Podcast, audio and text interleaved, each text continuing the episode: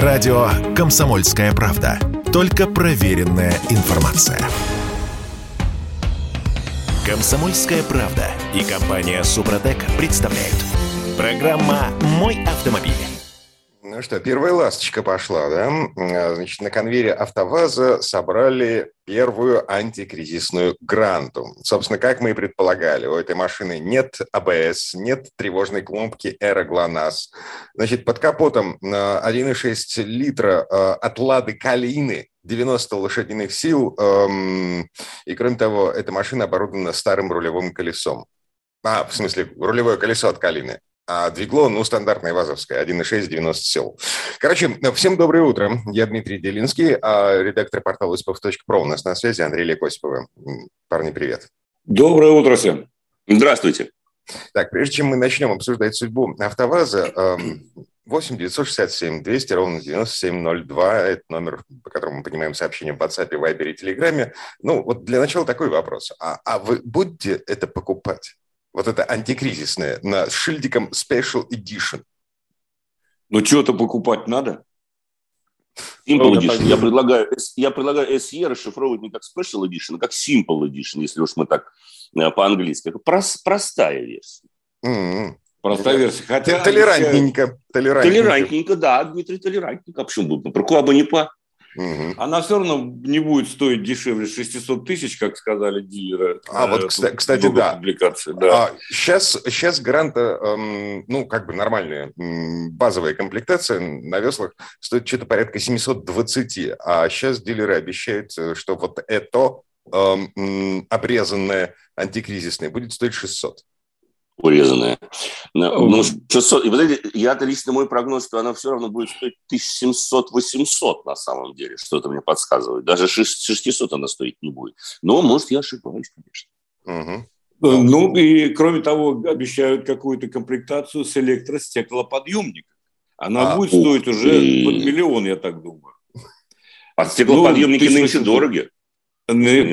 Стеклоподъемник – это непростая история, я тебе скажу. А вообще Конечно. любопытная публикация, не знаю, заметили вы или нет, э, Автоньюз выдал стоимость автомобилей в России э, по одинаковым моделям, ну, допустим, Hyundai Solaris. Сколько угу. стоит у нас, сколько в США, сколько в Китае.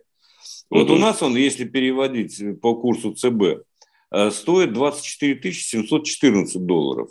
В Штатах можно два купить, мне кажется, за эти деньги. Нет, два не купишь, полтора купишь. В США он стоит 16 15.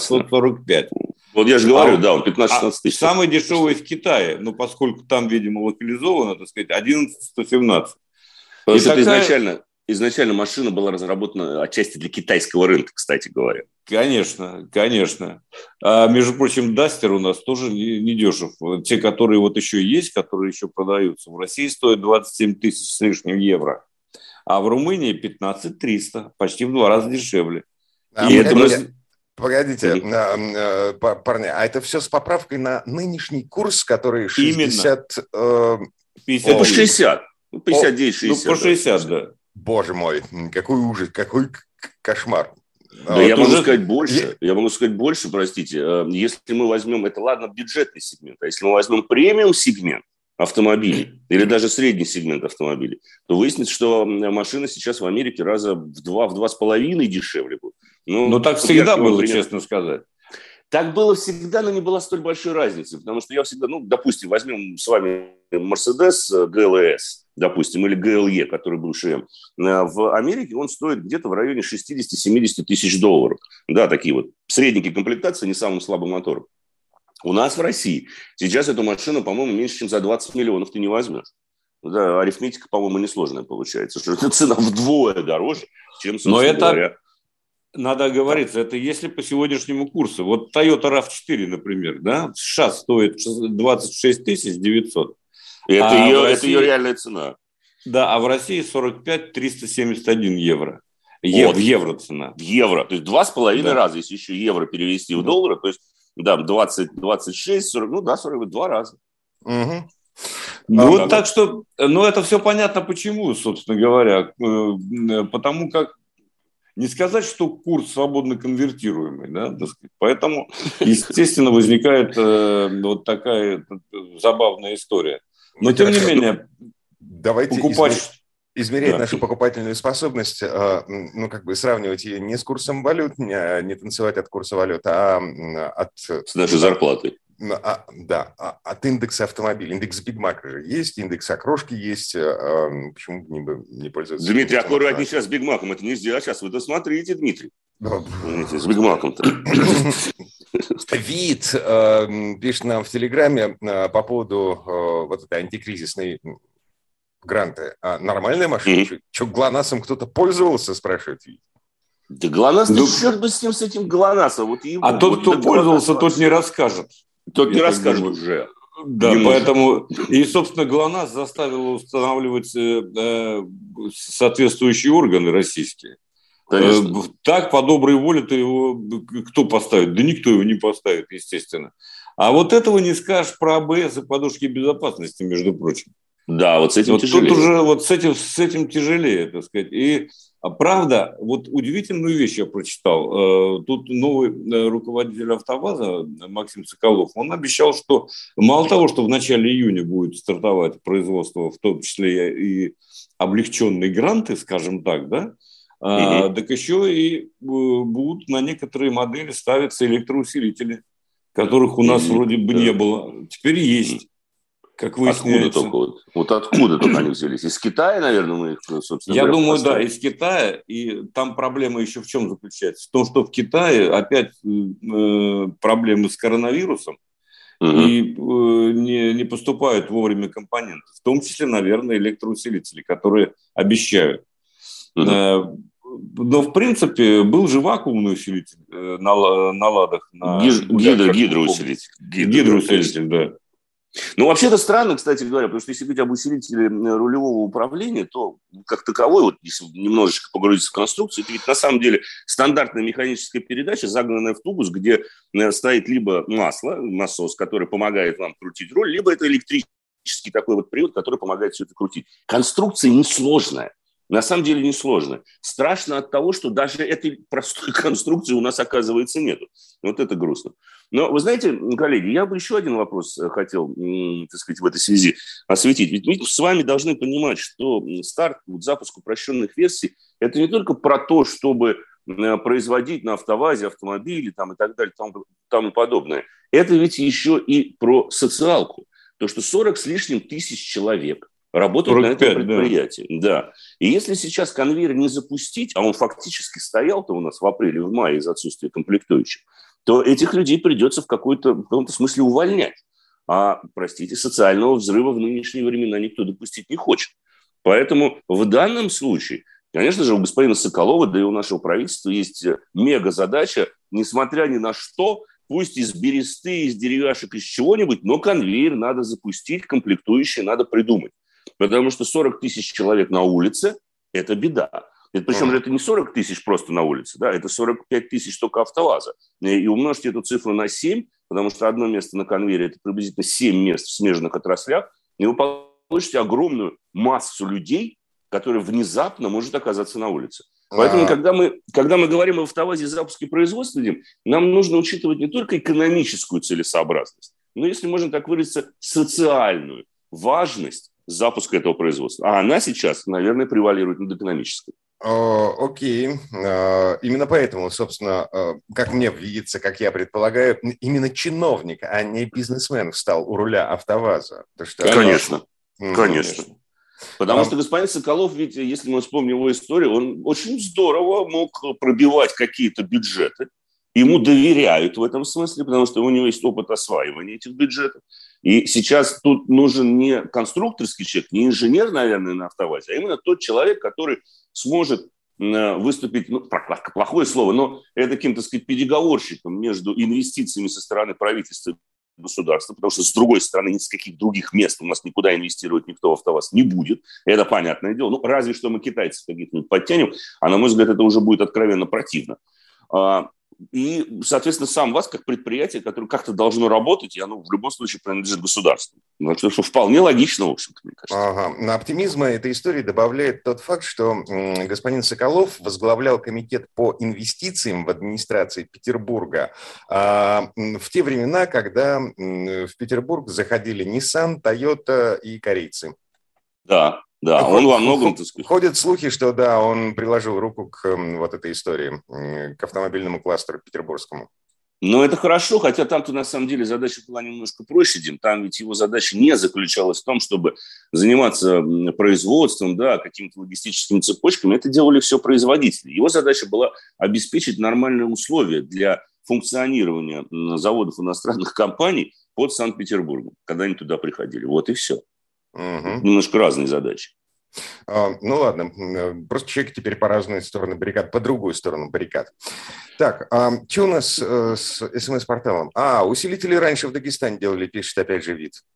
Да я вот в том-то и дело, меня, меня это поражает. Почему вот э, даже из усилителя мы делаем такую большую проблему? Вот искренне, потому что ну, усилитель – это не такой, не такой уж сложный элемент. С электроусилителем даже немножко тяжелее, потому что ему нужна некоторая управляющая электроника поскольку э, усилие на руле должно зависеть от скорости движения. А для этого должен быть датчик скорости, который будет увеличивать или уменьшать усилие на руле. я боюсь, что если это будет вот такой обычный, ну, пусть электрический, но обычный усилитель, не завязанный ни на что, то это будет, помнишь, как Калина, которая самая первая была. Там ведь даже на скорости 200 руль можно было крутить мизинцем. Это же был кошмар абсолютный, абсолютное отсутствие обратной связи. Угу. И вот как бы вот до этого не дошло. 8 967 200 ровно 9702, это номер, по которому принимаем сообщения в WhatsApp, Viber и Telegram. Э, вернемся через пару минут. Программа «Мой автомобиль». Радио «Комсомольская правда». Срочно о важном. Комсомольская правда и компания Супротек представляют. Программа «Мой автомобиль». А здесь у нас дефицит справедливости а, в обществе, в российском обществе очень острый, очень серьезный дефицит. А, в Госдуме, ну да, настолько серьезный дефицит, что в Госдуме предлагают штрафовать гаишников за неправомерные штрафы. То есть если эм, гаишник подписал квитанцию э, на... Постановление. да, ее потом удалось оспорить, то, в общем-то, деньги заплатит гаишник, а не водитель. Классно. Я за. Вообще отлично. Хотя я, мы же уже 5 слышали... 5 тысяч рублей штраф там предлагают. Да, 5 тысяч рублей, правильно. ГИБДД. Правильно. Хотя они тут же отчитали, что нет, на самом деле ответственность для гаишников существует, они подвергаются административным взысканиям, вплоть до увольнения. Мне сразу же резонный вопрос. Ребят, хоть об одном случае мне расскажите. Вот хоть один раз, вот когда человек подписал постановление о газели со скоростью 200 км в час, да, или там что-то постановление за тень, которое отразилось на фотографии, вот кого привлекли? Можно вот пофамильно? Хоть один пример мне кто-нибудь может? Может быть, наши слушатели, кстати говоря. Может быть, среди наших слушателей есть сотрудники ГИБДД, которые в том числе отвечают за подписание вот этих вот постановлений об административном, собственно говоря, взыскании. И когда это постановление вот написали, оно было оспорено, вот вы действительно были подвергнуты какому-то астракизму со стороны, так сказать, вашего руководства МВД? Напишите, можно обезличенно, пожалуйста. Нам просто интересно, есть ли в реальности такие факты, что когда инспектор подписывает постановление с камер фото и видеофиксации, и оно просто напоминает фантастику Герберта Уэллса, то э, он был действительно, собственно говоря, после этого подвергнут какому-то взысканию. Напишите нам, плюс 7 967 200 ровно 9702. Нам просто чисто интересно, есть ли такие случаи или нет. А, смотрите, есть статистика официальная. Мы помним, что 161 миллион автоматических штрафов было выписано по итогам на прошлого года. Около 300, да, около 300 тысяч штрафов в год отменяют. 300 тысяч. Это много. Ну как, 300 тысяч, 161 миллион и 300 тысяч, это, конечно, немного, полпроцента у нас получается от меня. Но, но смотрите, у нас э, в прошлом году только в сентябре, по-моему, была запущена система автоматического обжалования штрафов через госуслуги. И, кстати говоря, мы, мы даже не знаем толком, насколько хорошо она работает. Потому um, что... Говорят, что... Тоже говорят, что как попало работает, кнопка то активно, то неактивно. А самое смешное, а, вот эта активность, неактивность кнопки проявилась, по-моему, в самом последнем кейсе с идиотскими штрафами, когда автоматические камеры, настроенные на мобильный телефон, выписывают mm-hmm. штрафы пассажирам праворульных машин. Да, я уже читал комментарии представителей вот этих вот всех производителей, которые говорят, да нет, ну там никаких проблем нет, мы можем перенастроить, но понимаете, какая штука? Для этого нам нужно указание сверху от, от того же самого ГИБДД, чтобы внести в профайл то праворуки автомобиль, чтобы можно было определить, что, допустим, э, есть же база данных, да, там указывается руль правый или левый, собственно говоря. И по марке машины это можно определить. Это указывается в том числе в ПТС. Но вот был бы запрос в базу данных, и тогда вот эти штрафы бы автоматически отменялись. У меня резонный вопрос. Ребят, вы когда номер распознаете, у вас автоматически распознается владелец и все данные, которые есть в базе данных, простите за тавтологию. Что мешает это делать сейчас? Или что мешало? Не знаю. Нужен новый профайл, перенастройка нейросети. Денег больше, что ли, хотите? Ну, вот так уж прямо уж расскажите, и все. Угу. Тут, Но... Андрей, у меня возникает еще одно опасение. Так. Не вызовет ли это просто э, желание запретить праворульное использование праворульных автомобилей, чтобы не мучиться? Ой. Но мы же давно об этом говорим. Мы же вот, вот. К этому... вот, вот, вот, не к этому ли все это идет? Погодите, а давайте вообще запретим все автомобили, чтобы никто не мучился. И рынок вот закроем именно. вообще. И производить ничего не надо будет. Вообще отлично, я согласен. Пересадим на электросамокаты, велосипеды и повозки. Конная сила. Лошадины. Мы же в лошадиных силах все меряем. Вот, будем на лошадях, собственно говоря. Правда, от Москвы до Владивостока на лошади долго ехать будет слишком. Поезд почти две недели идет. Сколько ж мы этим верхом-то будем скакать туда, если надо будет, или на повозке? Но ничего, РЖД нам поможет, собственно. Ну, Андрей Осипов утрирует. Поезд от Москвы до Владивостока на самом деле идет, идет меньше. 7 дней. 7 дней, окей, Да, а, да а, 8 967 200 ровно 9702, номер, по которому мы принимаем сообщения в WhatsApp, в Viber и Telegram. А, комментарий к а, вот этой дефициту справедливости, который э, в Госдуме сейчас пытаются э, э, ну, как бы удовлетворить. Протянуть компенсировать. Вот.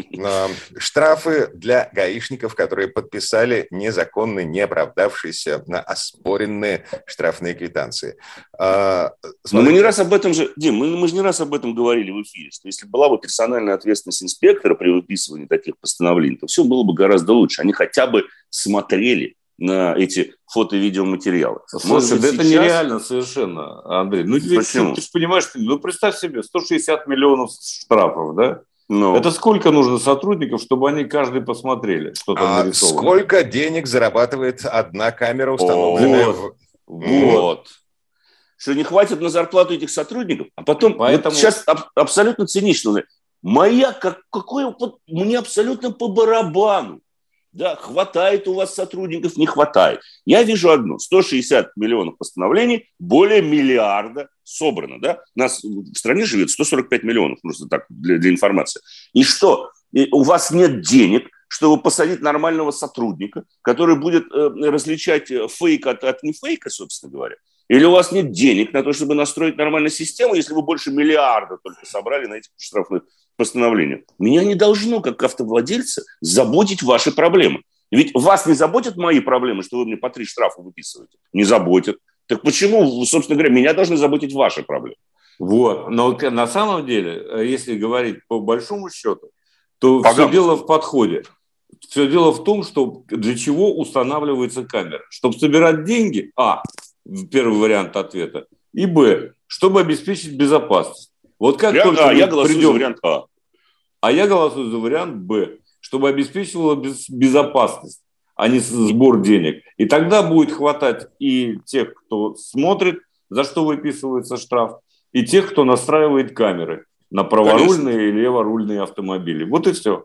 Конечно. А Смотрите, э, значит, э, ЛДПР, на самом деле, мы должны назвать ту партию, которая э, внесла в Госдуму вот эту идею эм, штрафовать гаишников. В ЛДПР придумали, что, ну, как бы, надо, надо все-таки вернуться к справедливому обществу, да, в правительстве против. Мы понимаем, почему. А, по-моему, ответ почему, тут этот вопрос, почему здесь вот несущественен, Дим. Почему понятно? Миллиард в прошлом году, больше миллиарда. Да, ну как мы не можем, выпадающие доходы бюджета сейчас недопустимы, абсолютно. Нельзя. Угу. Понимаете, какая штука? Для защиты прав автовладельцев, это я все еще цитирую отзыв правительства Российской Федерации, для защиты mm-hmm. прав автовладельцев существует упрощенный порядок обжалования штрафов с помощью единого портала госуслуг. Действует с 1 сентября 2021 года. Ну да. А, идите лесом. Вот, нет, вот честно, вот согласитесь, просто если вдуматься, для защиты прав автовладельцев существует процедура упрощенного обжалования штрафов. Не существует процедура э, вот не обжалования штрафов, не забота, а именно вот вы говорите, что что-то не так, вот вам процедуру, по которой, а то, что она работает, не работает, насколько она реально работает, сколько действительно человеку нужно пройти инстанции для того, чтобы обжаловать какой-то ну, абсолютный бред, вот ведь мы же об этом не знаем. Да? Угу. Ну вот вам Правильно, процедура. Потому что человек вынужден всегда доказывать, что он на самом деле не был в другом месте или так далее, Конечно. или у него праворульный автомобиль, а не наоборот. Если ты выписываешь штраф, так докажи, что он выписывается справедливо. Вот еще один подход. 967. Это, э, Конечно, это, это, это, простите, Дима, это, это как э, для соблюдения прав пассажиров, вот вам билетик на метро.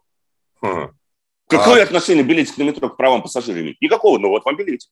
Кстати, а, если у тебя нет билетика, а, если э, случилась Все. авария, никакой компенсации тебе не будет, потому что ты не сможешь доказать, что ты был пассажиром вот в тот момент, когда случилась какая-то авария. Если у тебя Правильно. нет билета. Угу. Сохраняйте билетики во время до конца поездки. До конца поездки. До конца Всем было сказано.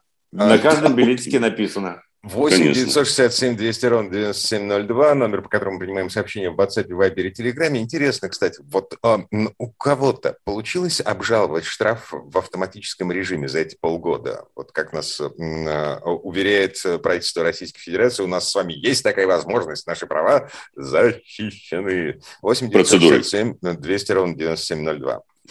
Так, мне интересно, а господа гаишники, конечно же, молчат. Кто-нибудь прислал сообщение? Кто-нибудь нет, искали? Вот, нет, ничего нет. нет. Ну, я так и думал, в общем-то. Потому что ничего такого и не происходит, скорее всего. Ну, ладно, может быть, я пессимист, не знаю. А, в том же отзыве правительства говорится, что статистики нет по выговорам, штрафам, э, ну, в смысле, дисциплинарным взысканиям для гаишников, которые э, по какой-то причине, по недосмотру или со злым умыслом э, подписали штрафную квитанцию, э, которую потом удалось оспорить. Может быть, это секретная информация? Может быть, засекречен? Нельзя говорить, Лич, что кого-то... Лич, личные персональные данные, как у нас. Да, да. Вот кто-нибудь узнает, что какого-нибудь лейтенанта, понимаешь, несколько раз оштрафовали и подвергли, опять же, остракизму. Это же кошмар, это же государственную тайну себя представляет. Как это? Он же сотрудник ведомства, простите. Так, ну ладно. Короче говоря, пока а, а, значит, предложение партии ЛДПР остается всего лишь предложением, а, настоятельная рекомендация владельцам праворульных машин. Бейте по рукам своих пассажиров на переднем сиденье, чтобы они трубки не брали, иначе полторы тысячи рублей штрафа. Да, согласен абсолютно. Или сажать их на заднее сиденье, если они хотят говорить по телефону. Угу. Вот так. Да, тогда, может быть, ничего и не получится. А интересно, а если, а если за рулем, вот он как он, вот, если за рулем праворукого автомобиля держит, будет определяться или не будет? А, вот нет, он, э, это, господи, камеры смотрят только влево. А, ну, ну. Угу. Ладно, вернемся буквально через пару минут. Радио «Комсомольская правда». Только проверенная информация. Комсомольская правда и компания Супротек представляют. Программа «Мой автомобиль». Ну, слушайте, к вопросу о штрафах, автоматических штрафах и распознавании. Я тут наткнулся на любопытное явление. В России началась новая мода. На, mm-hmm. на машины ставят 3D-номера. Да, я слышал, наклейки такие продаются, которые дублируют. Типа красиво mm. выглядит. Ну да, пластиковые цифры, буквы, которые наклеиваются вот прямо на, на вот эти выштамповки. Mm-hmm. Вроде как в госавтоинспекции еще пока не определились, насколько это законно. Но ты знаешь, да, что Ассоциация производителей камер тут же сказала, ну, нам надо профиль прописать, и все нормально. Ну, там, по идее, кстати, с распознаванием никаких проблем нет, за исключением распознавания в ночное время. Потому что эти штуки, они могут не обладать светоотражающей, вот как краска, которая на номере, она ведь светоотражающая, специальная, скажем так, которая тоже позволяет камерам фиксировать. Вот когда наклеивается вот эта вот пластиковая штука, не факт, что она, так сказать, камера сможет четко все это дело распознать. Ну и кроме того, ведь э, забавно, какой подход. Мы не будем это запрещать, нам нужно придумать новый ГОСТ для того, чтобы вот это можно было наклеивать. ГОСТ под наклейки – это, конечно, забавно уже. Ну, а за, что, почему нет? за что здесь штрафовать? Номера же читаемые. Да я тоже так считаю, Дим. Если честно, это какая-то проблема, как говорится, высосанная из пальца, потому что номер виден, виден. Он не подложен, не подложен. Все, какие проблемы? Если человек нарушил, штрафуйте его. Неважно, что там у него наклеено. Он же не, не, не переделал этот номер. Да, он же не стал менее распознаваемым. В конце концов, докажите, что он менее распознаваем.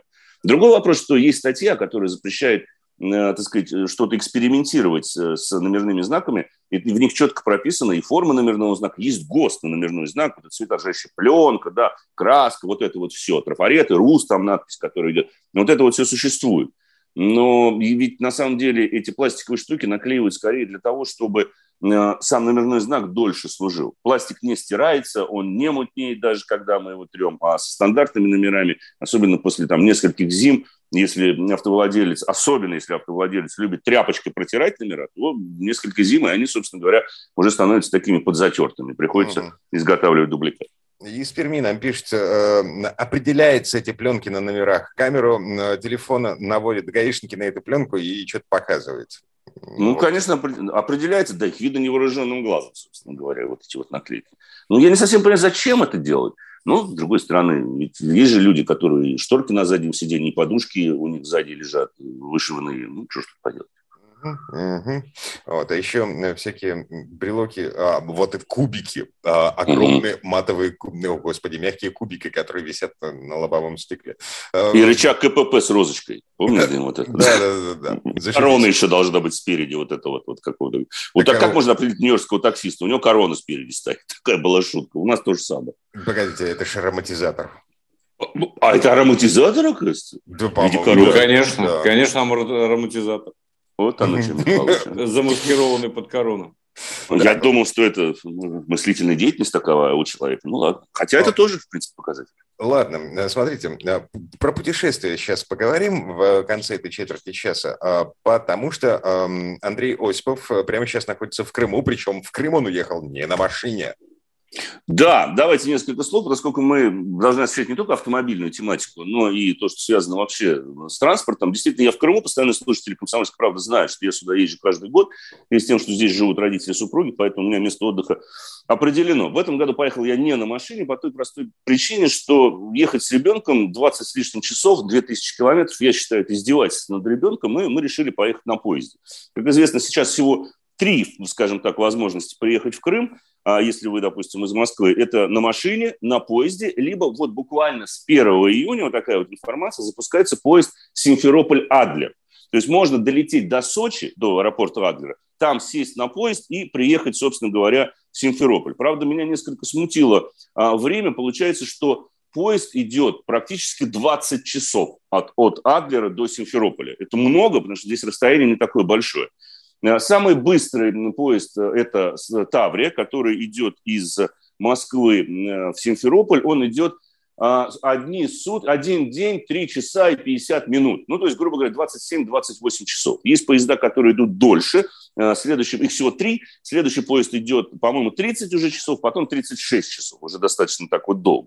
Цены. Плацкарт 4,5 тысячи, купе от 9-10 тысяч – а, соответственно, СВ от 18 20 тысяч за место, это в один конец, естественно, туда-обратно, только в один конец. И есть еще вагон типа люкс, цена на него 99 900, ну, то есть 100 тысяч рублей будет стоить вам вагон типа люкс. Вагон типа люкс э, такой очень забавный. У вас, естественно, будут э, все блага цивилизации, включая туалет и душ в вашем же купе, телевизор, гардероб и, естественно, доставка питания. Все вот это вот включено. Их очень мало. Этот вагон один-единственный в составе. Я ехал на самом быстром поезде. Это двухэтажные такие европейского типа вагоны. И вот сразу же такой вот небольшой лайфхак. Те, кто, э, кому доведется ехать на верхней полке на втором этаже, я бы вам рекомендовал что-то сделать либо с головой, либо с ногами. Потому что, чтобы залезть на вторую полку второго этажа, вам нужно быть ну, либо безголовым карликом, либо э, безногим гимнастом. Но гимнастом однозначно. А, поскольку Андрей, туда я ехал да. ночь из Питера в Москву на двухэтажном на верхней полке второго этажа. Рост так. 186 сантиметров. Я так. туда, да, я туда поместился не целиком, а пришлось скрючиваться. Единственный вариант. А как тебе над головой место? Пространство? Ну, там, нет. Ты просто упираешься, согласись, там же вот этот скос, который идет у вагона, и это получается не ровный потолок, а он еще и скошенный. Ты, получается, головой туда вот, собственно говоря, упираешься. Короче говоря, Но... на ночь mm-hmm. в таком поезде нормально. Более или менее. Одну ночь можно провести. Но я не знаю, как вот из Питера до Москвы, потому что здесь все-таки у нас полотно положено нормально. Потому что основная проблема, на мой взгляд, в Таврии заключается в поперечной раскачке, говоря автомобильным языком. А, двухэтажный на... высокий, центр тяжести другой. Угу. Я ехал на первом этаже, Дим, то же самое. Трясет из стороны в сторону, ну, скажем так, 70% пути. Тебя прям вот болтает из стороны в сторону на стыках и, и вот на поворотах. Такое ощущение, вот у меня супруга даже сказала, слушай, я боялся, чтобы он не слетел вообще никуда в бок, там не, не, не улетел. Нет, ну, конечно, он не улетит, Хотя, справедливости ради, есть участки абсолютно ровные и гладкие, там явно новое полотно бесшовного типа укладки, да, то есть там нет швов, нет стыков э, между рельсами, поэтому нет этого прилично тыдынс-тыдынс. И вот там гораздо лучше. лучше. Там действительно поезд идет мягенько, вот подъезд такой очень хорошо. Но а я бы все-таки порекомендовал тем, кто страдает э, от укачивания, взять, запастись с собой таблетками на тот случай, э, если вас начнет там, так сказать, укачивать. В принципе, поезд достаточно чистый. А, ну, в принципе, чистый, да, там убирают, там все, все хорошо, обслуживание абсолютно нормальное. Но вот смущает то, что это не совсем комфортно. Вот это вот да. Есть вагон-ресторан, и причем в поезде Таврида, в вагоне-ресторане и в баре, доступны все виды алкогольной продукции. А, тут нужно сделать, конечно, дисклаймер такой. Минздрав предупреждает, что употребление алкоголя категорически вредит вашему здоровью. Но, как известно, в составах РЖД до недавнего времени ничего крепче пива не продавалось. Но это не РЖД, этот поезд принадлежит, собственно говоря, крымской компании, Гранд Экспресс, она, конечно, как так называется, Гранд Трейн Экспресс, что-то такое. И поэтому там есть все. Как результат, вечером после восьми подниматься на второй этаж, особенно с ребенком, ну, вагон ресторана, я бы не рекомендовал, потому что вы понимаете, что там образуются периодически постоянно компашки, которые вряд ли вам будут э, приятны. Но, тем не менее, вот это происходит. Это есть. Так, окей, добрались до Крыма. Что там? А в Крыму сейчас, э, ну, во-первых, сейчас прохладно достаточно, вода еще очень холодная, вчера был на море, никто не купается, пляжи пустые, народу существенно меньше по сравнению с прошлым годом, нет это, никаких а, еще даже юг, пробок. Э, юг, восток, запад, это какой Это юг, я говорю все угу. про юг, потому что я нахожусь в Гурзуфе, то есть это, грубо говоря, Ялта, Гурзуф, э, Алупка, Алушта, вот это вот все, вот это все южный, весь южный берег Крыма, собственно говоря, вдоль ЮБШ. А, народу действительно немного. Вчера был в Ялте, а, во-первых, нет никаких пробок практически, чтобы доехать до Ялты, хотя уже в конце мая в прошлом году пробки были. Поток вот туристов ощущался. Сейчас гораздо меньше отдыхающих. Свободные места в пансионатах, в гостиницах и в частном секторе, их полно.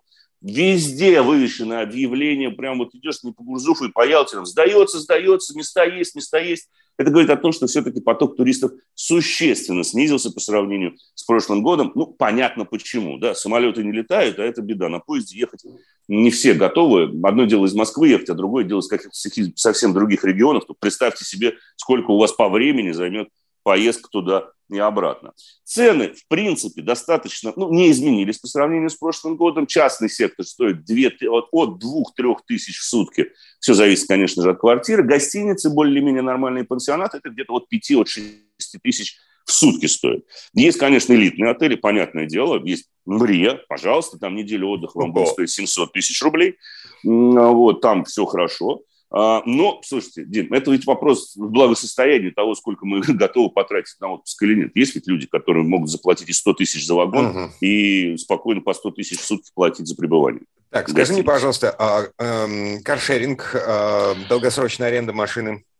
Аренда есть. Э, стартовая цена более-менее приличного автомобиля, если брать в аэропорту, от 2000 рублей начинается. Каршеринга здесь нет. Куча электросамокатов, э, куча аренды мопедов. И это выгоднее, если вы в каком-то одном таком вот месте э, пребываете. Можно найти прокат автомобиля дешевле, но не в аэропорту и не на вокзале, а непосредственно уже в Ялте, допустим, вот в этих вот городках. Надо поискать по интернету. Но, в принципе, все это доступно, эти машины есть. Такси также, собственно говоря, развито. Угу. Слушайте, поскольку подходит программа в концу, Дима, если позволишь, а, ведь сегодня мой последний эфир а, на радио КП, ну, по крайней мере, до конца лета, поэтому я уж позволю себе попрощаться со, с постоянными слушателями радио КП. Спасибо, что вы были с нами. С вами остается Олег, который в полной мере, я больше чем уверен, меня сможет заменить. Спасибо. Буду, и... буду стараться. Да. Берегите себя, дорогие друзья. Андрей, Олег Осиповый, редактор портала осипов.про. Программа «Мой автомобиль». Если тебя спросят, что слушаешь, ответь уверенно. Радио «Комсомольская правда». Ведь Радио КП – это самая топовая информация о потребительском рынке, инвестициях и экономических трендах. «Комсомольская правда» и компания «Супротек» представляют. Программа «Мой автомобиль». А это мы вернулись в студию радио «Комсомольская правда». Я Дмитрий Делинский. В этой четверти часа у нас традиционная история от Александра Пикуленко. Трудно сказать, кто стал первым художником, чья кисть удостоила автомобиль право быть запечатленным на полотнах. В некоторых источниках говорится, что это был Анри Тулус-Лотрек, известнейший постимпрессионист в конце 80-х годов позапрошлого века, увлекшийся литографией и ставший мастером рекламы. В 1898 году Тулус-Лотрек нарисовал автомобилиста. Шофер в шлеме, очках и в шубе, мчащийся в открытом автомобиле. Однако подтвердить или опровергнуть факт первоочередности, ну, в общем, пока не удалось. Бесчисленные искания энтузиастов по зарубежным отечественным сайтам в разных энциклопедиях живописи ни к чему не привели. И вот здесь слово Сан Санычу. Предыстория. Автомобили начали изображать почти сразу, как только они появились на улицах европейских городов. До сих пор идут споры о том, кто первым раскрыл автомобильную тему на полотне. Версии, что это сделал Камиль Писсаро, в 1897 году, или Анри Тулус-Латрек в 1898, но они недостаточно аргументированы. За точку отсчета чаще всего принимают плакат Жюля Шере. В те годы красочную наружную рекламу исполняли живописцы, и для многих это был основной хлеб. Плакат Шере датированный 1900 годом, рекламирует топливо для автомобилей в запломбированных канистрах и капсулах.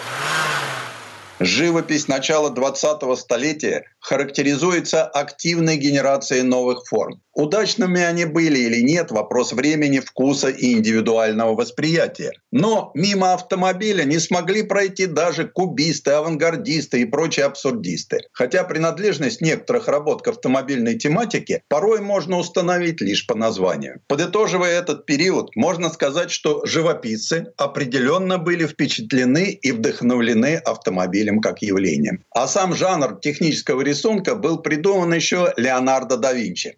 Великому изобретателю подобное изображение устройства механизмов вполне заменяли чертежи. Ведь искусство и технический прогресс в эпоху Возрождения шли рука об руку. Один знакомый дизайнер, много лет работавший на Пенинфорино, высказался в том роде, что именно итальянцы первыми придумали 3D, изобретя перспективу изображения предметов в пространстве. Конечно, здесь стоит вспомнить и Каналетта, не столько как живописца, сколько первооткрывателя новых изобразительных методов. Свои знаменитые венецианские виды маэстро переносил на бумагу с инженерной точностью, благодаря оптическому приспособлению, которое потом назовут камерой обскура. Однако творение человеческой мысли становились все сложнее и сложнее. Постепенно красивые рисунки утрачивали практическую составляющую. Впрочем, во всех технических вузах все еще продолжается обучение аксонометрии, то есть умению изображать проектируемые детали в пространстве. Это становится своего рода посвящением в профессию инженера-конструктора, тем золотым ключиком, что открывает пространственное воображение. И все же ошибется тот, кто решит, что роль технических рисунков в современную эпоху исключительно познавательная. Так известный российский автомобильный историк и конструктор гоночных машин Лев Михайлович Шугуров при помощи обычной логарифмической линейки вычислял важные параметры новинок по техническим иллюстрациям в британском журнале «Мотор». В СССР с такой информацией было туговато. И даже такой очень необычный метод ее получения себя оправдывал. Но надо отдать должное и британцам, которые размещали в своих журналах точнейшие разрезы новых автомобилей, позволявшие в одной картинке без лишних слов продемонстрировать особенности любой самой сложной конструкции. Вслед за англичанами, коим приписывают также первенство в создании автомобильных журналов, публиковать такие изображения стали в автомобильных изданиях других стран. На разных языках этот жанр называется по-разному прекрасному. Англичанам с их замшелыми замками, заселенными привидениями, приглянулось определение ГОСТ-Вью. Немцы выбрали название рентген. А дальше такие мастера технической иллюстрации, как Джеймс Эллингтон, Кларенс Лятуретта, Фрэнк Мюнджер, Франко Руссо, Бруно и Джулио Бетти возвели сугубо практическое мастерство до уровня высокого искусства. Сегодня постеры Джеймса Эллингтона, перерисовавшего с начала 60-х почти все престижные скоростные машины, уходят с аукционов за немыслимые суммы. Тони Мэтьюс, например, никогда не использовал для рисования аэрограф только кисти разной толщины. Он приобретал несколько одинаковых, внимательно осмотрев, многие сразу отбрасывал. А над остальным долго колдовал при помощи скальпеля и увеличительного стекла, подгоняя волосок к волоску, чтобы мазок получился идеально равномерным. Отец Тони работал доктором на гоночной трассе Сильверстоун, поэтому с детства художник впитал страсть к гоночным болидам. И ему, конечно, хотелось заглянуть под оболочку, открыть взору заинтересованных безупречную магию клапанов, поршней и валов. Мэтьюс почти никогда не прибегал к чертежным приемам построения изображения, предпочитая делать многочисленные фотоснимки с нужных ракурсов. Они заменяли ему зарисовки с натуры. С этими снимками он приступал к эскизам, которые рисовал на кальке. На этом этапе он определял, насколько глубоко пройдут разрезы по кузову и деталям автомобиля, какие элементы конструкции будут проглядывать через другие. Ошибешься и легко может выйти мешанина, на которой даже знающий зритель ничего не разберет. После того, как этот тактический этап пройден, контурный рисунок передавливался на акварельную бумагу при помощи копирки, а затем уже начиналась завершающая стадия работы – раскрашивание, прорисовка контуров. На один такой рисунок уходил месяц творческой работы. И сегодня классические мастера технической иллюстрации чураются компьютеров. Но темп времени вынуждает основных заказчиков таких работ автомобильные компании, укорачивать сроки. В конце концов, даже в дизайне системы цифрового проектирования практически вытеснили скетчи и пластилин. В наше время можно выполнить всю работу, не прикоснувшись к бумаге. Ведь на экране компьютера изображение и так составляется из слоев и поворачивается в любом ракурсе.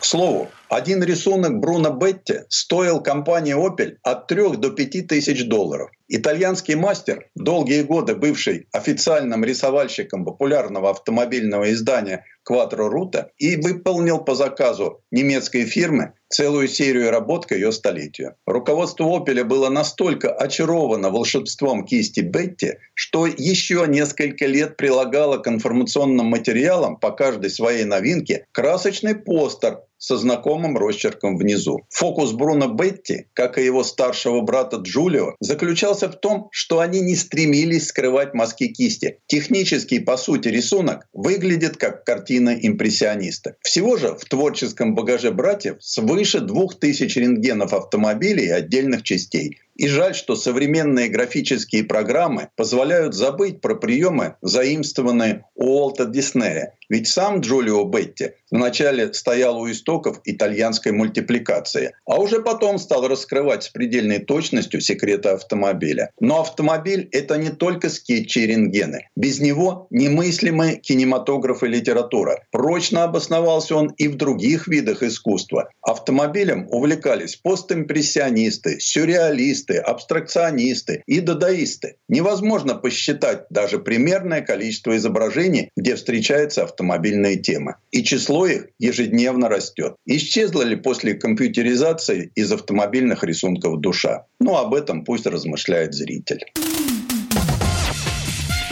Предыстория. Сан Саныч, спасибо. Это был Александр Пикуленко, летописец мировой автомобильной индустрии. И у меня на этом все на сегодня. Дмитрий Делинский, радио «Комсомольская правда». Берегите себя. Программа «Мой автомобиль».